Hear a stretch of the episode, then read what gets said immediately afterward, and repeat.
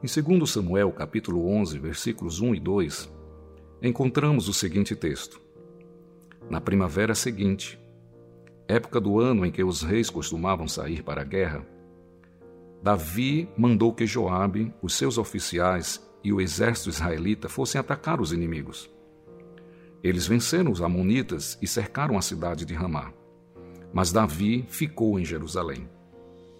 Uma tarde, Davi se levantou, depois de ter dormido um pouco, e foi passear no terraço do palácio. Dali viu uma mulher muito bonita tomando banho. Novo Testamento, linguagem de hoje. Todos conhecemos o fracasso moral de Davi, não é verdade? Geralmente nos atemos apenas aos aspectos da sensualidade e suas armadilhas. Mas você já parou para pensar que tudo começou com um Davi desocupado? Veja só, não estou querendo dizer que um tempo de descanso e reflexão seja o problema, mas já está mais do que comprovado o ditado popular. Mente desocupada é oficina do diabo. A grande questão que precisamos refletir nesse texto é que Davi deveria estar na guerra, mas optou por um período de ociosidade, o qual, sem ele saber, lhe traria os piores prejuízos possíveis. Por isso, a ocupação positiva, queridos, é benéfica.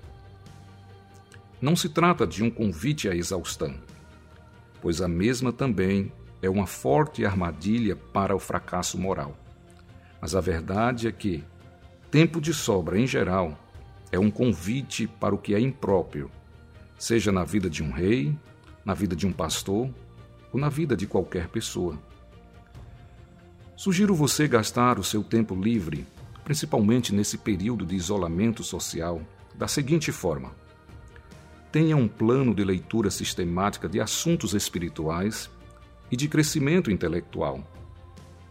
Tenha um plano de oração.